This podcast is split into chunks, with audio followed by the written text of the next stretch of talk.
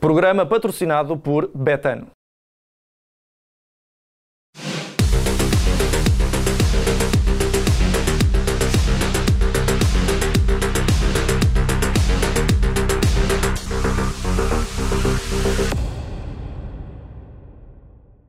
Olá a todos e sejam bem-vindos a mais um Deixem-se de Tangas. Eh, já perceberam que não estamos em estúdio, mas, enfim, contingências da, da, pandemia nos obrigam a fazer eh, desta vez à distância, mas nem por isso, obviamente, que a qualidade descerá. Estamos, estamos equipados a rigor, todos nós com, com camisinhas logo pela manhã para também eh, fundo, encararmos este desafio com o máximo de seriedade e por isso mesmo há muito para analisar nesta, nesta semana desportiva. Taça de Portugal uh, em destaque, temos análise ao jogo da equipa do uh, Sporting frente ao Casa Pia. O Sporting conseguiu uh, ganhar no terreno do, do Casa Pia, por isso mesmo garantir o passaporte para a próxima fase. E claro, vamos também falar aqui um bocadinho sobre o clássico entre Futebol Clube do Porto e Benfica. O clássico, no fundo, vai dominar todas as atenções desta quinta-feira. Como habitual, João Pedro Oca e João Rodrigues, agora à distância, é mais, é mais fácil também tolerar-nos à distância, portanto uh, um olá aos dois também por, eh, por estarem aqui em mais um programa. E esta semana com o Francisco Faz Miranda, jornalista da bola, que nos faz também aqui companhia, o nosso convidado desta semana. Francisco, muito obrigado também olá. por estares aqui connosco neste, neste nosso programa. Lamentamos que seja à distância, traz um dia também a, a possibilidade de nos conheceres em estúdio uh, e será, será certamente mais, mais apelativo, mas, uh, mas pronto, são as uh, contingências atuais. É assim que temos também de lidar com, com toda esta questão. E João Pedro Oca, vou começar precisamente por ti, saber, um, e vamos começar pelo, pelo jogo do Sporting, perceber, antes de mais contigo, o que é que achaste do jogo, se achas que foi uma, uma vitória justa do Sporting e, e no fundo, como é que, como é que achas que Ruben Amorim uh, mais uma vez conseguiu lidar perante uma situação adversa, ou seja, este Sporting de Ruben Amorim entra a perder, há um bom caso aqui pela frente, uma equipa que tem estado bastante bem nesta, nesta segunda liga, Uh, e o Sporting consegue, lá está a bola parada, Coates novamente uh, a, ser, a ser um jogador importante nesse tipo de decisão, mas o Sporting volta a conseguir reagir a uma situação adversa do jogo e volta a conseguir vencer. Olá a todos, um abraço aqui deste Serpa, vou agradecer também ao Francisco por estar, por estar connosco, é sempre um, um grande gosto. Um, em relação ao jogo do Sporting, sim, acho que foi uma vitória arrancada a ferros, acho que é uma boa, uma boa analogia, até porque o gol do Sarabia bateu ali uh, duas vezes nos ferros e, e, e, depois foi claramente bem validado. Mas em relação ao jogo em si, acho que o Sporting na primeira parte teve algumas dificuldades em, em impor o seu jogo, também por culpa de um bom Casa Pia, com uma boa estratégia, a explorar a, a, rapidez dos seus avançados, tanto do Jota como do Goodwin. Um, depois conseguiu marcar um gol cedo. Um, a equipa aí teve que reagir, mas não conseguiu reagir muito bem, a equipa do Sporting. Uh, tendo em conta que não tinha um ponta de lança fixo, optou o Ruben Amorim por jogar com o Tabata e com o Pedro Gonçalves e com o Sarabia na frente. Uh, faltou alguma referência ofensiva na área do Sporting. O Ruben Amorim também acabou por admitir isso e corrigiu ao intervalo, mas ainda antes do intervalo há um momento-chave, que é o gol do, do Coates, que dá ainda mais calma à equipa para encarar a segunda parte. E depois, entre aqueles minutos entre os, o, o, início da segunda parte e os 60, 65 minutos, o Sporting dominou por completo, fez um gol, podia ter feito muito mais, teve muitas oportunidades para isso, um bom no posto do Pedro Gonçalves, um remate também do Pedro Gonçalves com muito perigo para a grande defesa do guarda-redes, portanto, o Sporting entre os 45 e os 65 mostrou claramente que era muito superior ao, ao, ao Casa Pia e aí claramente justificou a, a, vitória que teve. E, e, depois, a partir do momento da expulsão do Tabata, Ruben Amorim teve que reajustar a equipa, teve que outra vez mexer no meio campo, colocar jogadores com maior pujança como o Mateus e como o Ugarte, uh, tirando de facto o, o, aquela maior magia e maior qualidade técnica do Daniel Bragança, que na minha opinião voltou a ser um dos melhores do Sporting e acho que é um jogador muito importante na equipa, não só quando sai do banco, mas também quando é titular, prova sempre que tem qualidade para ter mais minutos. E a equipa do Sporting acabou por resolver o jogo nessa fase em que foi melhor e depois foi só gerir até final. E a verdade é que o Sporting acaba o ano como um dos líderes do campeonato, com a hipótese de ganhar a Taça da Liga novamente, nos quartos de final da Taça de Portugal, nos oitavos da Liga dos Campeões, portanto é um ano de 2021 absolutamente excepcional para o Sporting, que bate todos os recordes, o Banamorim também vai muito por essa, por essa hora de bater os recordes e de facto não podia acabar melhor o ano para o Sporting nesse sentido em que está em todas as frentes, está em todas as frentes com uma grande pujança e ontem, mesmo mudando vários jogadores e mesmo tendo alguns ainda ausentes, voltou a provar que, que é uma equipa muito sólida, tanto a defender como a atacar e consegue sempre resolver bem do jogo, seja a partir do banco, seja com aqueles jogadores que estão dentro do campo. João Rodrigues, uh, passando também a bola para ti, e desde já lamentar que nesta, neste, neste programa, por ser à distância, não, não, não estejas de blazer como no, no último, na última vez, acho que, acho que é inadmissível, mas, uh, mas pronto, são, uh, dou-te o desconto por, por, estares, por estares em casa, estamos hoje todos separados e, e, e bem distantes uns dos outros, mas João Rodrigues, pergunto-te aqui se concordas aqui com, com a ideia do João Pedro, depois, de, depois do gol, de facto há uma superioridade do Sporting, eh, que acaba por, eh, no fundo, ter eh, um, um ano de, de, 2021 absolutamente irrepreensível. A forma como entra nesta nova temporada com, com todas, as, com todas as, as, as frentes em aberto é, é, de facto assinalável para uma equipa que antes de Ruben Amorim estava de facto a viver momentos muito complicados em Portugal. Olá a todos e cumprimento especial para o Francisco Vaz de Miranda, nosso grande amigo e um belo, um belo convidado.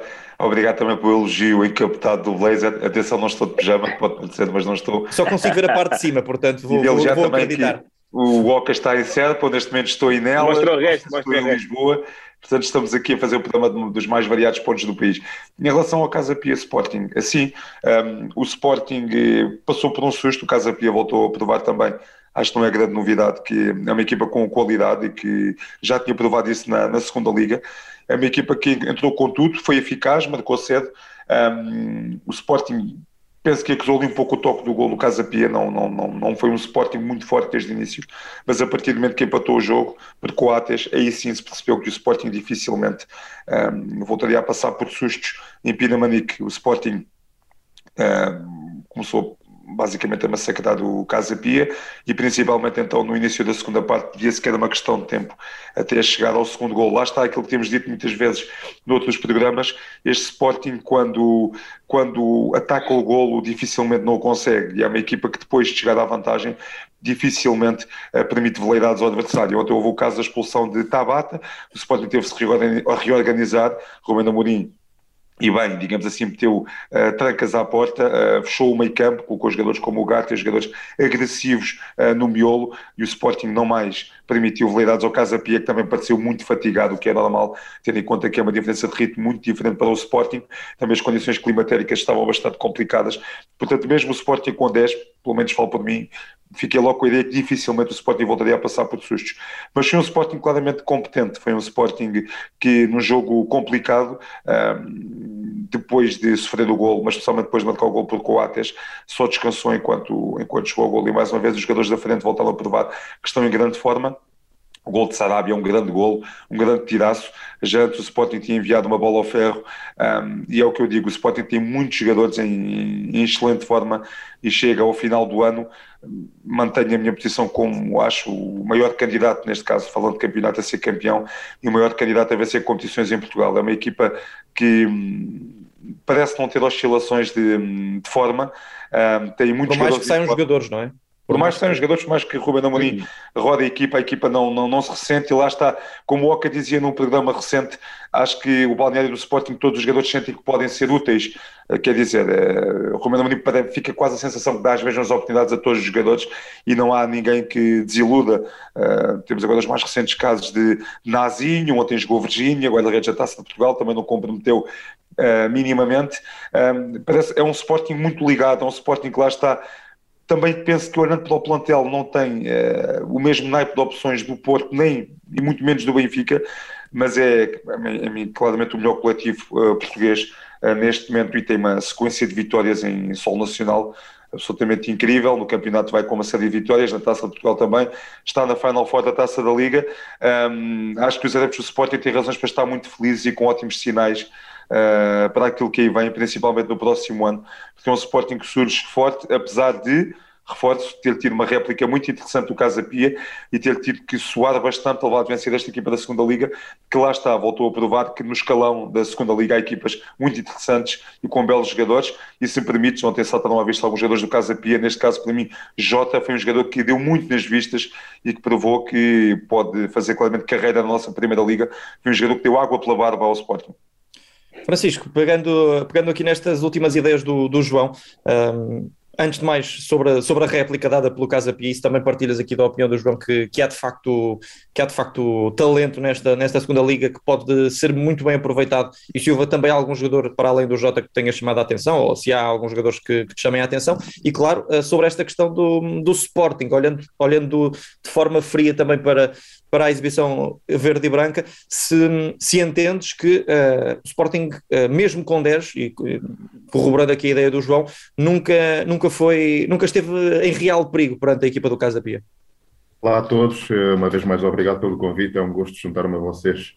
Uh, em relação ao Casa Pia, para além do Jota, que vocês referiram aí muito bem, ficou-me na retina o extremo esquerdo, com o Godwin, que acho que deu foi uma dor de cabeça ali para o lado direito do Sporting, ainda por cima o Jogai tinha estado muito tempo ausente, eh, não foi um jogo nada fácil para ele.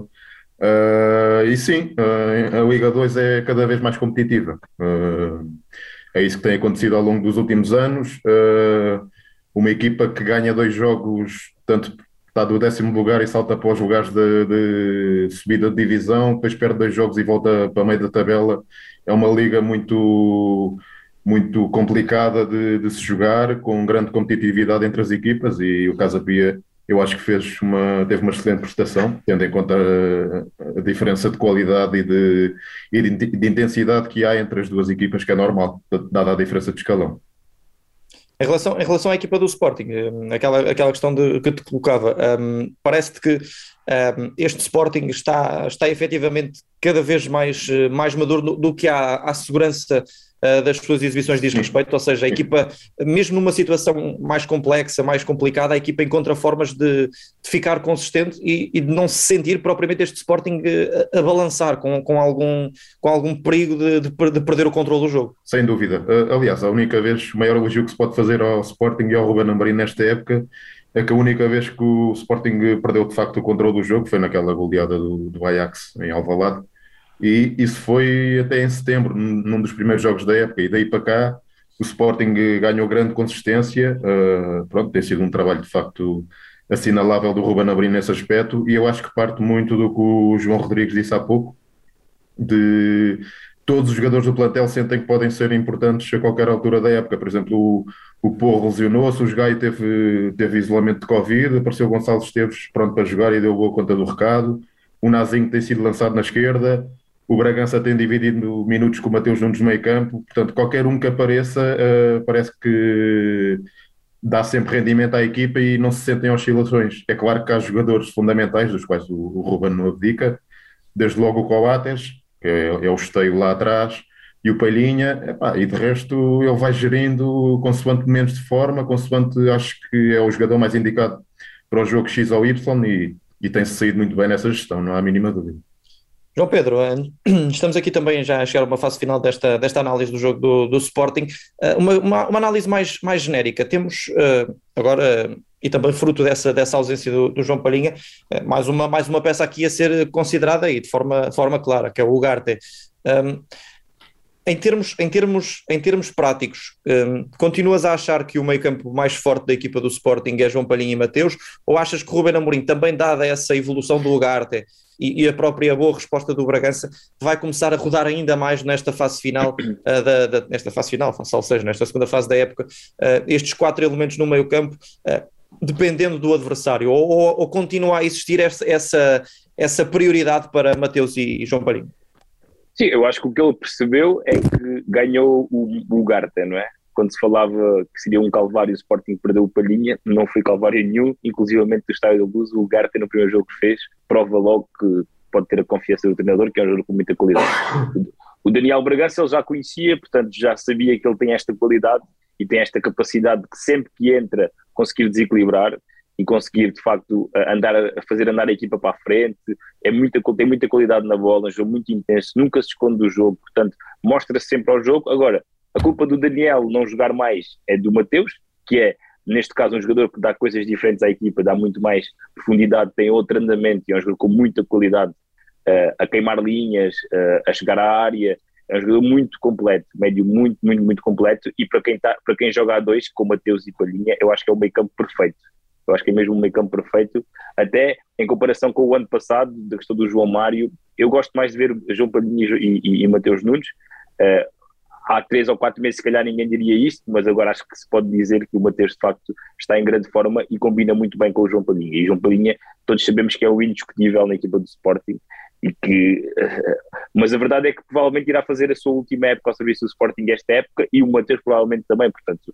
se o Ruben Amorim quiser aqui uma espécie de uh, revolução para o ano e de renovação, tem dois jogadores claramente que conseguem dar bem conta do recado. E, portanto, o Ruben Amorim conseguiu perceber que ganhou aqui quatro médios que lhe dão todas as garantias para atacar todas as frentes, são quatro médios com muita qualidade mas com um passo à frente o Palhinha e o Mateus, logo a seguir o Guarda e o Bragança, que estão preparados para qualquer tipo de jogos. Portanto, o Banamorim, de facto, não se pode queixar e a verdade é que ele próprio acaba por rentabilizar quase todos estes jogadores. O Palhinha joga melhor com ele, o Mateus é uma invenção ou um produto dele e o Daniel Bragança também é um jogador que ele vai buscar depois de ter estado emprestado durante algumas épocas e que acaba por ser um produto também dele. E, portanto, o Garte é uma aposta. É um jogo que já tinha provado talento na época passada, mas é um jogador de 20 anos em que o Sporting apostou alguns milhões e que se estão agora a provar. Portanto, também por aí as coisas estão a correr muito bem ao, ao Ruben Amorim e ao Sporting. São quatro médios ganhos. Ora bem, vamos uh, já fazer uh, a ponte para, para outro jogo da, da, Taça de Portugal, o que ainda não, não decorreu, que tal o jogo entre a uh, Futebol Clube do Porto e Benfica, o primeiro de dois jogos entre, entre as duas formações, e João Rodrigues, é um jogo, como já sabemos, de, de caráter uh, fundamental para as duas formações, de um lado o Futebol Clube do Porto, que já está fora da Taça da Liga, e claro, não, e, e acabou por não, não, não conseguir seguir em frente da Liga dos Campeões, portanto, dará também aqui uma atenção especial naturalmente à Taça de Portugal, do outro, como já sabemos, o Benfica tem estado muito pressionado, em, em especial Jorge Jesus, e, e, e, há a tal questão de que já falámos noutros programas, de, de termos aqui a possibilidade uh, de, enfim, de, de, ser aqui, de ser aqui um, um, duplo compromisso mais, mais importante para o técnico do Benfica. De forma genérica e olhando de forma mais, uh, mais ampla para, para, para esta partida, parece-te, e respondendo diretamente, parece-te que Jorge Jesus uh, está aqui a jogar o seu futuro nestes dois jogos contra o Futebol do Porto? É assim, um, ehm, mantenho a minha opinião que não será nada fácil Jorge Jesus sair do Benfica por questões uh, contratuais. Uh, Jorge Jesus já, já, disse várias vezes demitir algum clube, não, não tenho memória, sinceramente, e não parece que o Benfica esteja muito disposto a pagar uma indenização, indenização a Jorge Jesus. Portanto, e este folclore do Flamengo, também já falámos no nosso programa, acho que é mais folclore do que outra coisa. Se calhar estou a ser ingênuo, não me parece sinceramente que Jesus saia à meia da época do Benfica para o Flamengo. Posto isto, mesmo assim, Claro que estes jogos são de caráter quase decisivo para o futuro de Jorge Jesus. Um, o jogo uh, é eliminado agora para, para a Taça de Portugal.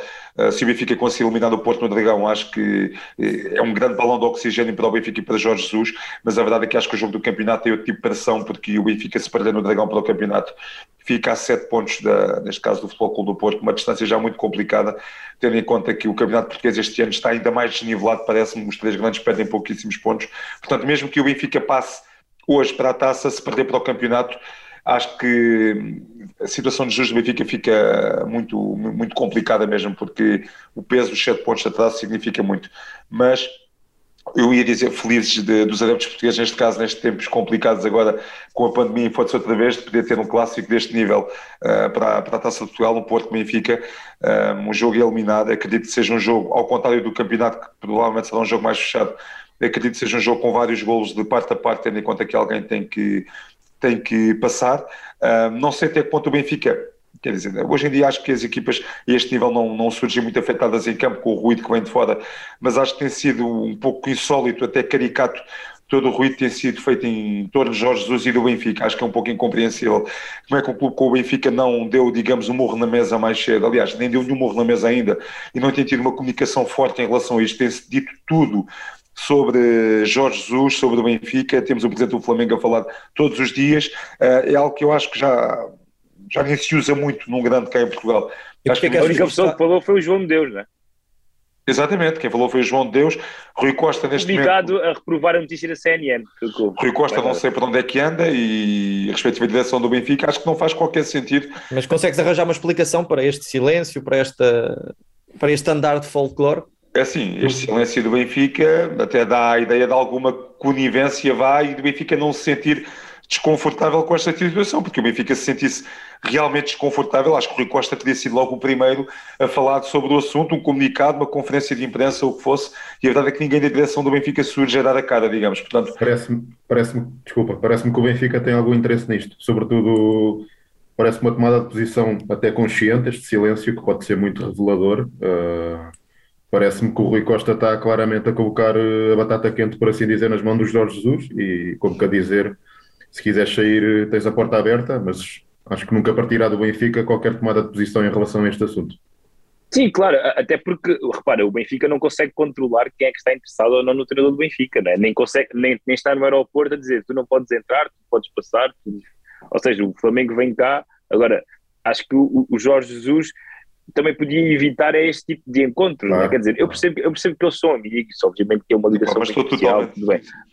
Mas, mas neste contexto e com, todo este, e, com todo o impacto que ele tem na própria comunicação social e que é perseguido para todo lado, enfim, é um, é um treinador também muito mediático, numa altura destas da época, e tendo em conta que, como ele próprio já disse, supostamente é uma televisão brasileira, que ele não quer sair, estes encontros só alimentam de facto essa especulação que nesta altura, na minha opinião, acaba por ser desnecessária. Agora, mas, mas... se é se, se, é uma coisa pensada, ponderada e, e também aceita por, por ambas as partes, enfim, isso é outra conversa. Não é? Mas o histórico da carreira do Jorge Jesus diz exatamente isso, que nos últimos anos dos contratos com os respectivos clubes, uh, chega-se ali a dezembro, janeiro e lembro na altura em que ele, da primeira passagem pelo Benfica, Exatamente. aparecia sempre o nome do Porto, alguns meses antes sim, sim, época, com uma espécie de ameaça para renovar contrato, só que neste momento o treinador está numa posição muito mais muito mais fragilizada do que ele tinha nessa altura e goza de muito menos créditos junto dos benfiquistas.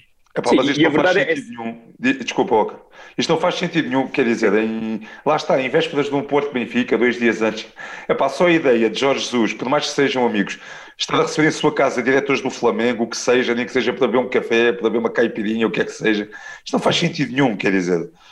É que saem todos mal da situação. Da perspectiva dos jogadores do Sim. Benfica, mas está tudo louco. O nosso treinador anda a encontrar-se com, a ter encontros de amigos com diretores do Flamengo há dois dias, na véspera de um clássico decisivo. Eu acho que isto, isto, isto é muito difícil de explicar para qualquer adepto do Benfica. Quer Sim, dizer, é, é, é difícil. Esteja de acordo com isto, há coisas que se sobrepõem e acho que por mais que dê jeito ao Benfica isto, eu quero ou não, acho que não faz sentido nenhum todo este burburinho de estar a ver em volta do, de Jorge Jesus, porque acho que a tendência é só para o Benfica ser prejudicado, quer dizer, eu acho sempre que, confusão como é que... Com todo, com todo o respeito, se fossem eh, dirigentes, por exemplo, do Vitória de Setúbal ou do Seu da Amadora, que eram amigos dele, é uma coisa. Agora, estes dirigentes vieram cá e já disseram publicamente que o vêm buscar. Portanto, Aliás, seja, tem sido uma odisseia os dirigentes do Flamengo é, é, é só mesmo por esta questão, porque ninguém está impedido de receber amigos em casa, obviamente. E, e... Eu nem sei, desculpa lá se a presença. Do, eu acho que o Marcos Braz já está a jogar em todas as frentes, é um jogo psicológico. Quer dizer, ontem apareceu em Braga, não sei se já foi uma tentativa de pressionar o Carlos Carvalhal. É, pá, pois, não, também não sei. Vai, eu não sei onde é que Vitor Pereira está agora, se calhar também vai aparecer onde Vitor Pereira estiver. Quer dizer, o homem está em todas as frentes, parece um jogo psicológico acima de tudo. Eu acho que todas as partes saem prejudicadas neste processo. Porque repara. Todas. E nenhuma sai bem nesta fotografia, Sim. a meu ver, nenhuma. Repara, o Flamengo arrisca-se a vir a estar de plantão em Portugal durante uma semana e não levar o treinador desejado para o Brasil. O Benfica, porque deixou esta situação arrastar-se, como tu já referiste bem, e a mesma coisa serve para o Jorge Jesus, que não, que não colocou um ponto final nesta especulação e até parece que de certa forma alimenta. Com esse tal encontro em casa com os dirigentes do Flamengo, já uns dias antes tinha estado com o advogado num, num espaço público, claramente à espera de que de que esse encontro fosse noticiado, portanto, acho que toda a gente pode sair mal neste processo e ninguém vai sair a ganhar. E atenção, Olha, Francisco, se é eliminada a taça, isto vai ser uma é, caldeirada é, é, isso que eu ia dizer, ou seja, isso aumenta também a própria pressão para os adeptos, para os jogadores e para toda a gente. Parece claro. que são aqui duas finais entre se ganharmos temos treinador, se perdemos não temos treinador. Claro, e uma Parece equipa, que está a criar aqui uma pressão extra, já, já é suficiente de uma equipa que não está em primeiro lugar, que tem vivido algumas dificuldades e que se perde para o campeonato com o Porto, pode muito bem dizer adeus ao campeonato e que fica de facto muito complicado ainda mais. E se perde hoje, obviamente que aí todas as hipóteses de estar na Taça de Portugal se, se evaporam. E portanto está, já está demasiado em jogo para haver ainda outros aspectos. É? É, é, acho que é isso. Eu estava aqui a deixar-vos falar para, para também deixar fluir este, este tema que faz, que faz todo o sentido e que antes de, antes de obviamente olharmos para, para as possíveis escolhas dos dois treinadores, não podemos naturalmente fugir a, a, esta, a esta questão que acaba por ser importante, esta questão que envolve o treinador do Benfica. Francisco, pegando aqui também nas uh, possíveis escolhas dos uh, dois treinadores, um, vamos aqui, vamos aqui, vou aqui dividir-vos uh, mais por, por setores do, do terreno, começando, começando pela baliza. Um, Acreditas que hoje estará Marquezine de um lado e Elton Leite do outro? Achas que os treinadores vão colocar os guarda-redes suplentes ou só o Futebol Clube do Porto é vai colocar o guarda-redes suplente ou só o Benfica? Exatamente, essa segunda possibilidade. Eu acho que o Marquezine vai ser, vai ser o titular no Porto, mas acho que no Benfica vai ser o Vlaco Dimos e não o Elton Leite, simplesmente pelo facto de o Marquezine eh, oferecer mais garantias eh, ao Sérgio Conceição do que o Elton oferece ao, ao Jorge Jesus, ou neste caso ao João Deus, que é quem vai estar no banco. Uh, o Marquezine acabou por perder o lugar para o Diogo Costa no início da época, com uma lesão, com uma operação ao joelho. O Diogo Costa, apesar daqui e ali já ter dado, já ter dado algumas casas, como, como é costume dizer, mas é normal, é um jovem que está, que está em ascensão, uh, tem dado muito boa conta do recado e, e a mesma coisa serve para o Vlaco Dimos. Acho que sendo um jogo deste grau de dificuldade, com grande pressão, eu acho que o Jorge Jesus não vai mexer na baliza e vai continuar a ser o, o grego. João Rodrigues, olhando, olhando também para, para algumas nuances, primeiro do lado do, do Benfica, e aproveitando aqui também que, que o Francisco acabou de falar na, na questão da, da baliza, Uh, no último programa falámos daquela possibilidade de André Almeida jogar do lado esquerdo, mais pela, pela substituição que foi feita no jogo, no último jogo frente, frente à equipa do Marítimo, de ter, de ter na altura João Deus, retirado Grimaldo, colocado então André Almeida como lateral esquerdo e, e depois colocou Morato como, como defesa central. Achas que essa é uma possibilidade real para, para, para este encontro? Ou seja, uh... Gilberto de um lado e André Almeida do outro? Acho que é uma possibilidade real. Eh, fiquei com a ideia, até pela conferência de imprensa João de Deus, que foi, foi confrontado com isso. Fiquei com a ideia que é claramente uma possibilidade mesmo. Eh, como fiz, eh, falámos no último programa que tu fizeste uma pergunta muito assertiva para sermos diretos e até fugimos ao início. Eu não o faria. Eu não o faria, mas acredito sinceramente em cada vez mais que o Benfica o faça um, Jorge Jesus não vai estar no banco, mas também, como já dizemos, Jorge Jesus tem mais experiências no Dragão com adaptações. Um, mas acredito que Jorge Jesus faça, acredito que Jorge Jesus veja André Almeida um tampão vá melhor do Grimaldo para, para conseguir controlar a ação de Luís Dias. Um, Luís Dias é o grande fantasista deste campeonato, é como quase um jogador de rua, é claramente um jogador que pode desequilibrar este, este clássico. Uh, André Almeida é um jogador competente a defender, mas eu mantenho muitas reservas em relação ao André Almeida desta temporada 21-22. Continuo a achar que não cumpre serviços mínimos em termos físicos. Acho que isso já provou até em alguns dos jogos mais importantes que ele jogou, acho que ele foi, por exemplo, um dos mais fracos do jogo em Camp Nou, e Grimaldo, no jogador do qual eu sou crítico em termos defensivos, por acaso este ano, uh, por exemplo, em Camp Nou fez um bom jogo, até, até acho que até já conseguiu alguns jogos interessantes do ponto de vista defensivo quando a Fasquia aumentou, em Munique também, por exemplo, já lhe correu mal, mas eu sinceramente não, eu não faria essa adaptação. Acho que o Benfica, depois uh, da, da, derrota frente ao Sporting, a traumática derrota frente ao Sporting, a verdade é que entrou num caminho de vitórias, é verdade que não conseguindo ainda mover, raramente conseguindo 90 minutos uh, de regularidade, tem marcado muitos gols, é verdade, mas por exemplo, aquela segunda parte contra o Kiev deixou muito a desejar, mas não se pode dizer que o Benfica esteja numa má fase. Às vezes as pessoas também falam de uma maneira, acho que a derrota do Benfica frente ao Sporting está tão presente ainda, e é normal. Os adeptos do Benfica não estão habituados a ser tão uh, inferiores ao Sporting, ainda para mais na luz. É uma derrota que deixou muitas marcas, mas quem ouve muitas pessoas falar pensa que o Benfica, quer dizer, o Benfica está num buraco, não ganha ninguém, não é bem assim. O Benfica é de longe o melhor ataque do campeonato e tem feito jogos interessantes. Portanto, acho que não há muitas razões para mudar, sinceramente. Mas acho que essa adaptação de Almeida é uma possibilidade muito, muito forte. O André Almeida, em condições normais, acho que seria uma, uma adaptação interessante para tentar controlar uh, as ações de Luís Dias e todo o dinamismo que o Porto tem, mas acho que este André Almeida não oferece muitas garantias. Portanto, para que mudar? É a pergunta que eu deixo. Pergunta que o João deixa. João Pedro Oca, um, em relação à, às estruturas no, no meio campo e, e, olhando, e olhando também, se quiseres, uh, já agora já me esqueci também da questão mais, mais eh, central do Futebol do Porto, que há a tal dúvida, perceber quem é que vai, vai atuar como, como defesa central na equipa do Futebol do Porto, mas pedia tomar análise mista, ou seja, uh, olhando para, para a linha defensiva do Futebol do Porto, em quem é que apostas como muito provavelmente os, os, dois, os dois centrais que Sérgio Conceição vai, vai, vai eleger para jogarem nesta, nesta partida. E depois, claro, uh, também a nível de, de meio campo, do lado do Benfica, não haverá certamente grandes dúvidas, João, João Mário e Weigl devem ser as apostas, mas uh, mais do lado da equipa do, do uh, futebol, quer dizer, poderá haver a, possibilidade de estar apto, já, já, se falou nessa questão, mas mais, mais pegando no Futebol do Porto também, uh, acreditas em Uribe e Vitinha no meio? Será essa a, a escolha de Sérgio Conceição? Sim, é assim, eu nunca descarto a presença do Pep, do Pep em qualquer sim. jogo. já e, sabemos. Portanto, é bem possível que ele possa recuperar a tempo. Eu acho que ele joga. Tempos, e que nos últimos tempos até esteja de facto a correr contra o tempo para jogar no Clássico e que tenha sido essa a preparação que o Sérgio Conceição fez nos últimos, nos últimos dias. E aí jogará com Bemba lado a lado, acho que essa é a dupla uh, do Futebol Clube do Porto, ou mais esporte nesta altura. Um, se Não jogar Fábio Cardoso.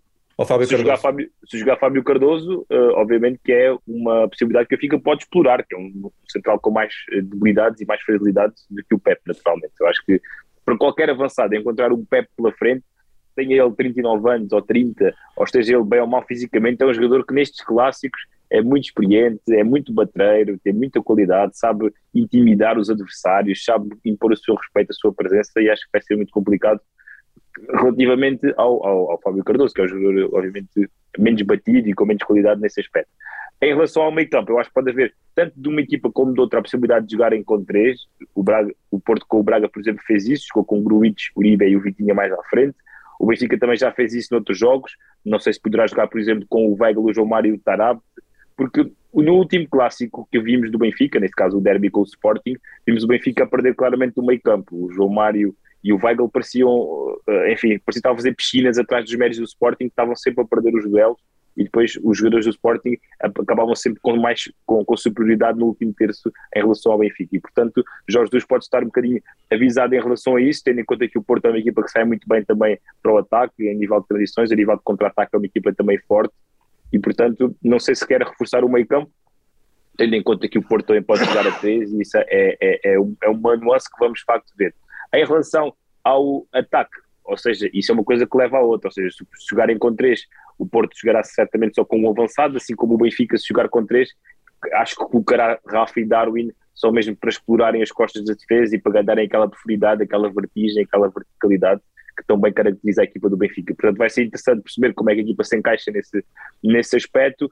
E em relação àquela questão, só, só retomar aquela questão do André Almeida, eu acho que a, a, questão aqui é se o André Almeida joga como central do lado direito e terá mais dificuldades em, em estancar o Luís Dias. Eu acho que também pode ser por aí. Não sei se, se, se, o João de Deus e o Jorge Jesus estão a pensar nesse aspecto. E colocar, por exemplo, Morata central, que é um jogador com outra uh, preponderância física e complexão física, que pode travar o, o, o, Dias. Mas eu acho que pode haver alterações também na defesa. Portanto, não, não nos podemos esquecer que o Gilberto saiu lesionado no último jogo. Sim, sim. É, mas em princípio. Em condições, mas percebes aquilo que eu estou a dizer, ou seja, colocar ali o Gilberto e o André com o Dias é mais complicado, não é? Sim. Naquele lado. Mas eu acho que até o André Almeida pode, por exemplo, aparecer como lateral. Uh, eu acho pois. que Sim. Se o Gilberto não estiver em condições, eu acho que o André Almeida pode aparecer como lateral. Parece-me que o Jesus ainda não confia no, no Valentino. No Valentino uh, e não vai lançar num jogo destes. Portanto, se o André Almeida aparecer a lateral direito, abre-se espaço para o Morato na defesa. A questão é que o Morato é canhoto e já se percebeu pois. que Jesus não quer tirar o Otamendi do meio. Do centro, pois. É, mas é, mas essa, eu acho que essa era uma boa solução, até porque do outro lado há qualidade, mas o Otávio é um jogador que pisa mais terrenos interiores, né? E, e o, ou seja, tens só o João Mário a dar mais largura naquele Sim. lado. Né? E portanto, nesse aspecto, eu acho que pode ser uma boa solução. Eu, por acaso, eu não Mas vejo eu... o André Almeida a ser titular no lado esquerdo, uh, pela simples razão. E, isso também não vejo. Isso, também não vejo. Isso, tira, isso tira o Grimaldo da equipa e o Grimaldo. É desequilibra, não é? Sim, é um dos maiores desequilibradores ofensivos Sim. do Benfica, mesmo sendo um lateral. Mas não sei se concordas comigo, eu acho que, eu acho que por exemplo, o jogo como o Tarapto ou como o Pizzi, eu acho que o Benfica vai jogar com três no meio campo. Tem, tem Sim, essa, é uma possibilidade. É uma possibilidade. Uh, o Darwin e o Rafa na frente. Sim, o Rafa, Francisco, o Rafa... aproveita, aproveita uh, para, para fecharmos aqui também este tema e aproveita para, para entroncares aqui no teu raciocínio uh, a, tua, a tua ideia sobre como é que as duas equipas vão jogar em termos ofensivos, ou seja, se o Benfica vai ter apenas Darwin e Rafa ou se vai ter mais um e, no, e do lado do Futebol Clube do Porto se, vai, se vamos ter eu então acho, dois ou um jogador. Eu acho que o Porto, por jogar em casa, o Sérgio Conceição já utilizou o 4-3-3, como disseste bem, contra o Braga, mas acho que jogando em casa Uh, o Porto vai tentar assumir as despesas do jogo e vai, vai aparecer no 4-4-2 normal, com Taremi e Evanilson na frente, como tem acontecido. Uh, em relação ao Benfica, a minha ideia já é um pouco diferente. Eu acho que, de facto, pode entrar o Tarap no meio campo ou o próprio Pizzi numa zona mais central para jogar atrás dos, dos dois avançados, que neste caso seriam o Darwin, que está num momento excepcional, tal como o Rafa. Uh, como disseste, são, são duas setas apontadas à baliza dos adversários e, e oferecem grande profundidade ao Benfica, que num jogo destes, deste grau de dificuldade pode ser. Sim, oh, e, e há também um dado importante: é que este jogo vai ser mais aberto, presumivelmente, do que outros, porque tudo se decide agora e, portanto, Sim, a, as a, equipas- dado, a, a dado momento alguém tem que arriscar. E acho Claro. que o Porto vai começar por arriscar e o Benfica vai reagir. Sim, estou totalmente de acordo, sim. Muito bem, se estamos todos de acordo, vamos avançar para aqui para os vossos mais e menos da semana. Vou apelar ao vosso poder de síntese mais uma vez, porque já estamos aqui numa, numa fase adiantada do, do programa. João Pedro, começo por ti, muito rapidamente, mais e menos da semana. Olha, o mais vou meter o, o, o Benzema, até porque a semana foi curtinha aqui entre segunda e quarta. Sim, exatamente. Já ontem vimos o Benzema fazer Incrível. dois golos muito bons, sobretudo aquele eh, ao cantinho em banana, aquele remate fantástico. Elogiar o Benzema e elogiar o Real Madrid, de facto tem estado em grande forma na Liga dos Campeões, como, na, como no campeonato. Podem ganhar ambas as provas, se tudo correr bem. Ontem voltou o Azar, voltou bem. O Rodrigo, está, o Rodrigo afinal não está com Covid, é um jogo que também está com muita qualidade. O Vinícius, todo aquele meio campo, sempre os mesmos, com grande qualidade, Modric, Rose, enfim.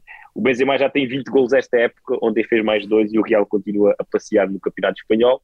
Em relação ao menos, um, curiosamente, um jogador com muita história de Real, mas que não se está a dar muito bem no Paris Saint-Germain, o Sérgio Ramos, que tem apenas três jogos, ontem foi expulso em cerca de 5, 6 minutos, levou dois cartões amarelos seguidos, o Paris Saint-Germain empatou, e enfim, o Paris Saint-Germain é líder do campeonato, vai ser campeão, provavelmente até vai fazer uma boa Liga dos Campeões, mas parece que algo cheira mal nesta altura, apesar de muitos craques, apesar de, de um investimento fantástico e de uma equipa absolutamente do outro mundo, que nós dizíamos que podia ganhar tudo e que podia de facto impressionar, não está a impressionar a nível de futebol, nem a nível do palco da Liga dos Campeões, e acho que algo vai correr mal com tanta estrela junta e com tanto ego junto, e não sei se o Pochettino vai ter mãos para aquele, para aquele Ferrari, apesar de ser um grande treinador, não sei que, se as coisas vão correr bem ou não, mas eh, para já algo me está a cheirar mal, e o Sérgio Ramos é um caso disso. Veio lesionado, teve ainda mais lesões e não está a encaixar neste grande plantel. João Rodrigues, do teu lado, eu vou pedir ainda mais, mais rapidez do que eh, o João Pedro Walker. Peço desculpa, peço desculpa. Olha, eu estou no Alentejo, sabes que O, o meu mais, o meu mais vai para o Lessa, equipa do Campeonato de Portugal que passou aos quartos de final da Taça de Portugal. É sempre bom, acho que por todos, quando vemos equipas de escalões secundários a chegar longe na, na taça, é a chamada Festa da Taça. E o Lessa, que é um clube histórico, também já esteve na primeira divisão e que o Campeonato de Portugal, na sua série, vai em primeiro, está nos quartos de final da taça. Um jogo que ainda se tornou mais épico foi o guarda-redes a decidir, a marcar o gol decisivo em modo Ricardo, portanto, os parabéns para o Lessa, o clube popular em Matosinhos está nos quartos. O menos eh, passa também pela, neste caso, o meu menos é se calhar para a Federação Portuguesa de Futebol, não sei, porque temos agora eh, o Mafra Moreirense às 11 da manhã, um dia de semana, um jogo de oitavos de final de Taça de Portugal, é inacreditável como é que um jogo de oitavos de final de Taça num dia de semana eh, é marcado para as 11 da manhã, quer dizer, não sei qual é o objetivo, sinceramente. Temos fechar o programa para ir ver, pá. é um jogo que vai passar completamente incógnito, quer dizer, o Mafra Moreirense às 11 da manhã, uma quinta-feira, eh, os horários da- das partidas em Portugal, quer dizer, só em Portugal é que se vê isto, do top 5, top 6 do futebol europeu, não, não há hipótese. Já falamos muitas vezes das horas dos jogos do campeonato, incompreensível, horas tardíssimas, as segundas-feiras, sextas-feiras, jornadas completamente despartilhadas, duram de quinta à terça, quer dizer, isto, isto não cabe na cabeça de ninguém, o nosso calendário é risível, é endótico, e isto para mim é o cúmulo mesmo. Francisco, para fechar. Mais da semana, eh, eu escolhi o Darwin. Tem estado num grande momento de forma. Eh, eu acho que ele, o ano passado, sentiu muito, sentiu muito o peso do valor da contratação, 24 milhões de euros, contratação mais cara de sempre do Benfica. Eh, depois teve Covid, teve algumas lesões e a época não lhe correu muito bem. Uh, mas esta época tem estado excepcional, já leva 32 golos desde que chegou ao Benfica, em época e meia. É, é assinalável para um jovem de 21 anos uh, e eu acho que ele merece, merece esta distinção. Apesar de alguns dos golos terem sido no tal jogo com o Belenenses Chade, mas não, acho que não, não lhe retira mérito do que tem feito. E o menos? O menos eu vou pôr o Atlético Madrid, uh, tem sido uma desilusão a temporada, a temporada do, da equipa de Simeone, um plantel de luxo, Uh, estamos a falar do campeão em título que neste momento está em quinto lugar, a 14 pontos do líder, uh, tem, tem, tantos pontos de distância do líder como dos lugares de descida. Eu acho que é incompreensível como é que o Simeone ainda não, ainda não conseguiu dar o salto a nível futebolístico e como grande adepto do João Félix eu espero que ele rapidamente saia da liga. Quatro derrotas seguidas da liga. E, e, e, todos batemos no Atlético menos o Mário, já? É, o Mário adorou o Simeone, não, não consigo entender. Não, não, não estou a defendê-lo nesta altura, acho que é um pelo menos para em três programas. Não, o, Simeone tem grande mérito no que já fez. Ele já é, leva 10 anos de Atlético. Eu não o defendo atualmente, mas, mas defendo o treinador. Momento, eu acho que já não faz sentido continuar a arrastar. Eh, acho que neste momento ele já é um Ontem, por exemplo, o Félix ontem fez dos melhores até, fez um gol e ter feito mais e, e voltou a perder o jogo. Acho que é, custa vê-lo ali naquele, naquele contexto. Francisco, antes, antes de fecharmos com, com a zona de apostas, nós temos aqui sempre um momento, um momento habitual neste, no nosso programa com o convidado, que é o convidado, fazer aqui duas, três uh, adivinhas ao João Rodrigues para, para, para testarmos a memória do João, ainda para mais, estando o João em casa, ele tem, tem de exercitar a memória. Francisco, aproveitando também aqui o clássico, dois, três joguinhos para o João dizer, João, não vale a pena teres 0-0 à frente, portanto... Pá, está desligado, mas como é que eu pude isso? Em dia, em dia de Porto Benfica. Não Fecha os olhos, João. João, ficas com os olhos fechados para, para as pessoas não duvidarem. Em dia de Porto Benfica não dá para fugir, portanto vou perguntar ao João, uh, por exemplo, o Porto Benfica de 92-93. Ah, olha, nesse Porto Benfica não me lembro, atenção, não me lembro dessa eliminatória, mas é uma eliminatória famosa. Na primeira mão ficou 1 a 1 nas Antas e houve a particularidade do Benfica ter empatado no último minuto com o grande livro de Mostovoy, um grande jogador russo dos anos 90 que não vingou no Benfica, mas fez uma grande carreira no Celta de Vigo, e o Benfica que o diga, depois naquele lendário 7-0. E na segunda mão, o Benfica, no jogo de desempate, o Benfica ganhou 2-0 na luz, no jogo com várias particularidades. Um jogo a meio, de, epá, acho que hoje em dia é quase impossível. jogo a meio da semana, pá, às 5 da tarde, 80, 90 mil pessoas na luz, do Paulo Futre. O Futre deu uma volta ao relevado no Estádio da Luz, tudo em histeria, e o Benfica ganhou 2-0 ao Porto com o Isaías a marcar um gol lendário da grande nossa cego Fernando Couto e remata de pesca. Isso é a que altura do ano? Janeiro de 93. O Benfica dessa época é, é dos melhores plantéis de sempre do Benfica. É depois aquele Benfica da mítica final contra sim, o Boa Vista ao 5-2. O Futre diz repetidamente que foi o melhor jogo que fez em Portugal. Um, Eu adoro esta fase do programa. Não, não, não desvalorizando é? as outras.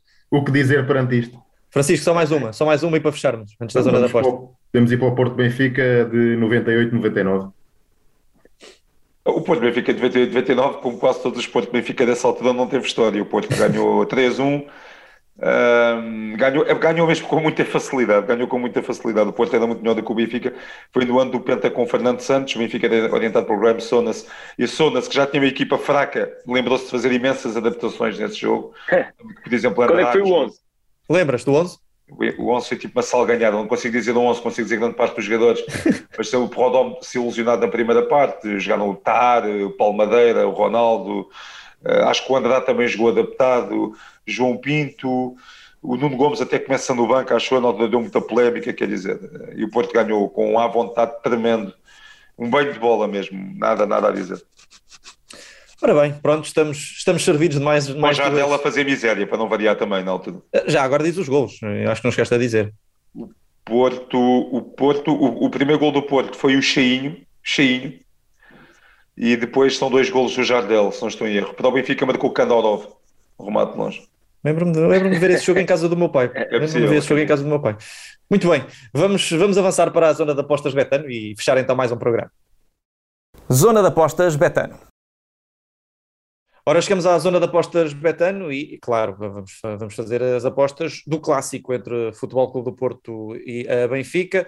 João Pedro Oca, muito rapidamente, o teu prognóstico.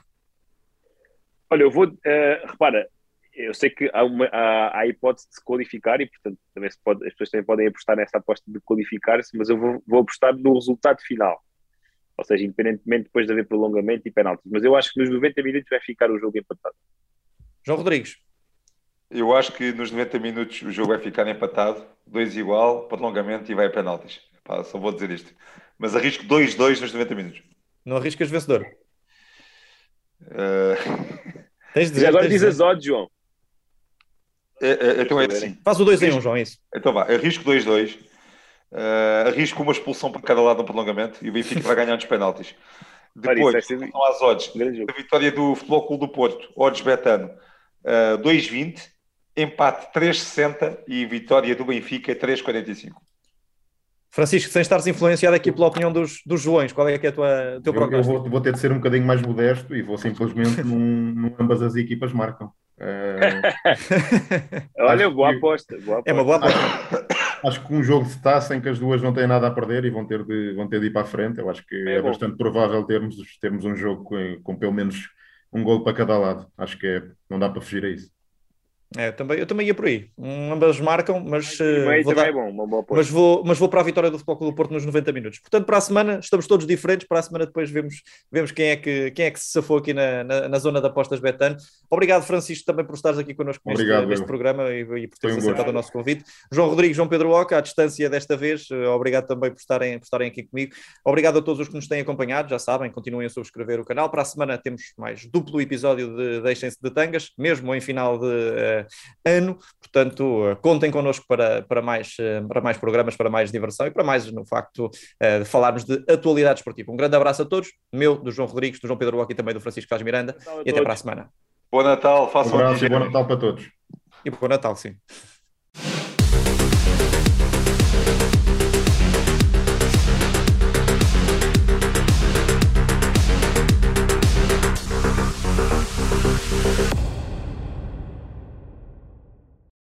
Programa patrocinado por Betano.